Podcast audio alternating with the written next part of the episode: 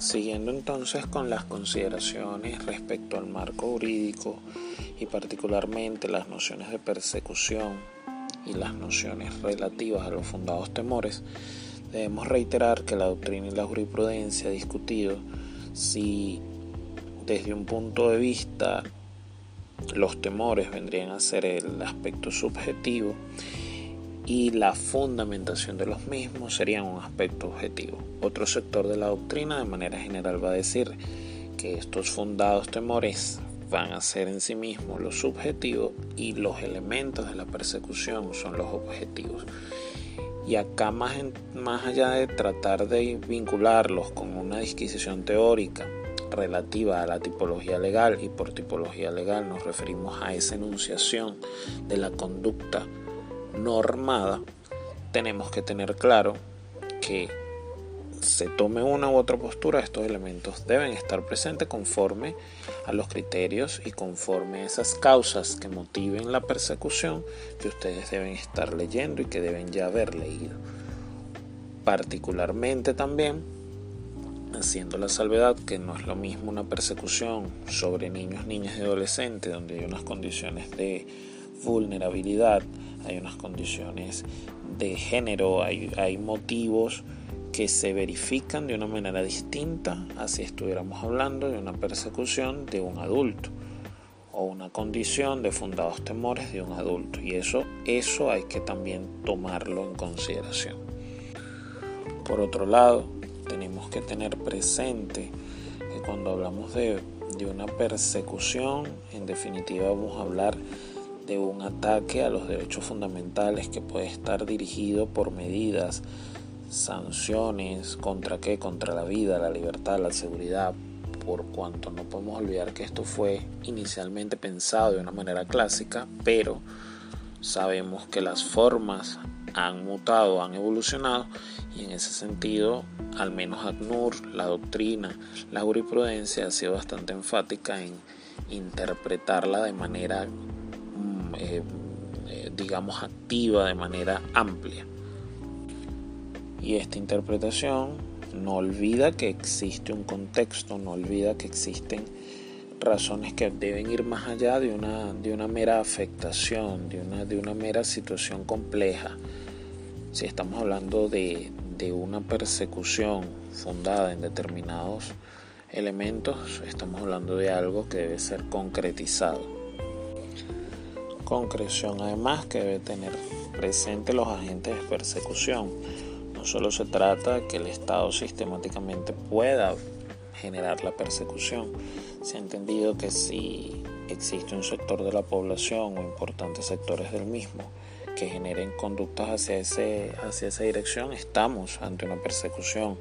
Las dificultades que puede representar el Boko Haram hoy en día, las dificultades de grupos como los Z en México, en fin.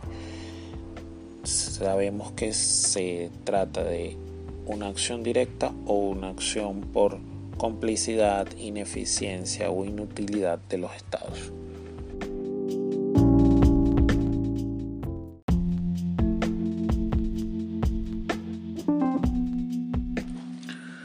Por su parte, en cuanto a los principios de acción que están estrechamente vinculados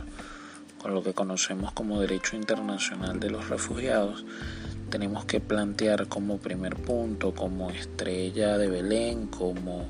estrella del Polo Norte, acá aprovechando que estamos en Navidad, que el principio de no devolución significa el vértice a partir del cual se van a movilizar el resto de principios, porque entendemos que es una situación lógica derivada de la condición que está ostentando determinada persona o que al menos tiene derecho a que sea revisada esa condición para que sea ratificado o no y en función de su ser merecedor de la, de la protección internacional. Pero vamos más allá,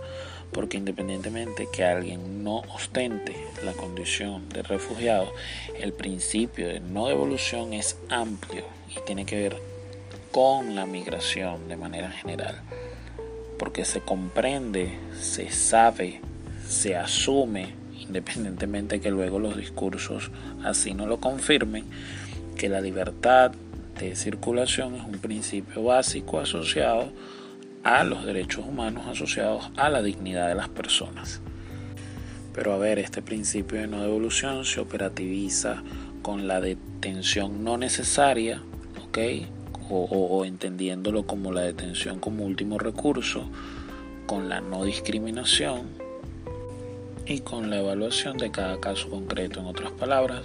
nos acercamos a ese proceso de toma de decisiones que sale reflejado en el material que les envié, ese modelo de evaluación y de colocación comunitaria, pero que en cualquier caso viene impregnado por estos principios que constituyen parte fundamental del derecho internacional de los refugiados, en tanto que no solo son principios y para algunos entonces parte del Jus sino que están ratificados por vía convencional para toda la doctrina, jurisprudencia y conocedores de esta materia, forma parte de la costumbre internacional y ha sido ratificado por decisiones de diferentes instancias jurisdiccionales y por actuaciones, dictámenes, resoluciones de diferentes organizaciones internacionales. En consecuencia, no olvidemos que en los terrenos del derecho internacional quizás estamos ante uno de los terrenos donde mayor auge tienen los principios y donde mayor atención hay que prestarle porque no estamos hablando de unas características de derecho común, no estamos hablando de una característica donde los actores estén centralizados, sino todo lo contrario. Estamos ante una descentralización de la estructura, una descentralización de las fuentes, una descentralización de las fuentes de poder de estos destinatarios y por ello no es cualquier cosa hablar de principios de acción en este, en este, en este ámbito.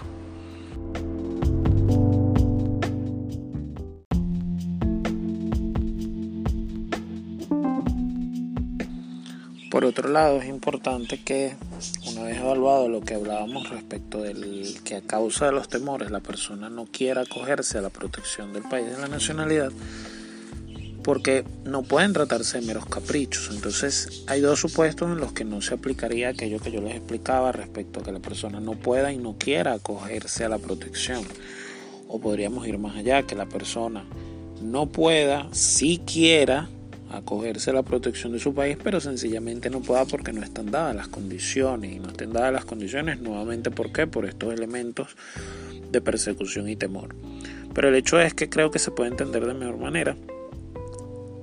de forma o, reflejando la exclusión de este supuesto, que sería que la persona pueda acogerse a la protección de su país de nacionalidad o donde tenga la residencia habitual en el caso de los apátridas y quiera acogerse a la protección. Por supuesto, en ese caso, si yo estoy totalmente dispuesto a ser acogido por mi país, no me trato, no, no puedo ser tratado como un refugiado ni estoy dentro de estos supuestos. Y hay otro caso que sería que la persona pueda acogerse a la protección, pero no quiera. Pero las funciones de no querer sean por razones de mera conveniencia personal, asuntos de negocios, razones que no están supeditadas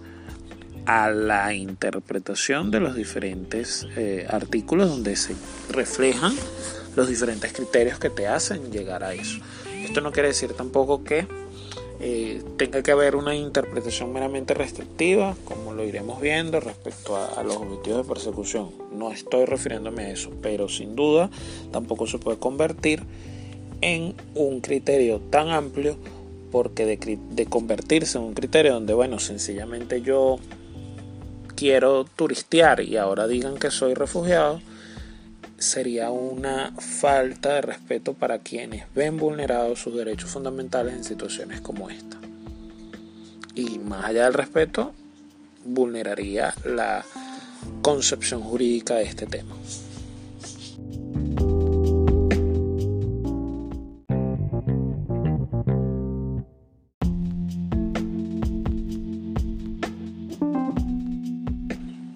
Ahora bien, como si todas estas condiciones jurídicas no fueran lo suficientemente complejas, tenemos que de manera general se ha entendido que el procedimiento atinente al derecho internacional de los refugiados es un procedimiento de naturaleza administrativa y esta es una de las críticas más fuertes que quien les está mandando estas palabras tiene ¿no? al respecto y muchos de los doctrinarios también lo hacen en esta dirección. Pero el hecho es que este procedimiento de naturaleza administrativa se rige por el principio de libertad de prueba. Libertad de prueba de manera procesal tiene que ver con generar esa íntima convicción del juzgador que está evaluando la solicitud para responder afirmativa o negativamente, pero en este caso, si se busca que responda afirmativamente a la solicitud, el solicitante debe probar esos hechos, esas circunstancias, esas, aportar esas evidencias. Pero en muchísimos casos, para no decir que todos, existe una minusvalía porque esa persona precisamente está huyendo, esa persona precisamente tiene una serie de fundados temores, precisamente esa persona tiene unas condiciones que de la manera en que es aplicado el procedimiento administrativo, muy estatal, por supuesto, muy derecho derivado del derecho divino de los reyes. Esto es una explicación del derecho administrativo, pero es para que lo contextualicen. Si esto sucede, no se cumple con los criterios de flexibilidad y debido proceso que deberían estar en la base de, de una solicitud de estas características. ACNUR ha elaborado una serie de documentos que permiten aportar hacia una, a una valoración y una flexibilización de los criterios, pero al estar supeditados a procedimientos administrativos tenemos que los estados han elaborado categorías fuera de los convenios internacionales como primer país de asilo, afirmando que si un refugiado tiene disponible primero solicitar asilo en otro país, refugio en otro país, entonces ellos no están obligados. Una cuestión eufemística totalmente antijurídica, pero que existe. También tenemos el concepto de tercer país seguro, que puede suceder, pero debe ser particularizado. No se pueden hacer generalizaciones. Entonces no es que la persona estaba obligada a hacer la solicitud en ese país que se entendía como seguro. Realmente esto es una distorsión. Igual que esa noción de país de origen seguro en el que se establece una lista bastante arbitraria de cuáles supuestamente son países en, en los que si las personas estuvieron allí responden a un origen seguro y deben ser denegadas las solicitudes. Entonces vemos la construcción de un edificio al paralelo de esto en función de todo lo que hemos venido conversando. Vale decir, en función de un Estado nación que se niega a responder por sus obligaciones.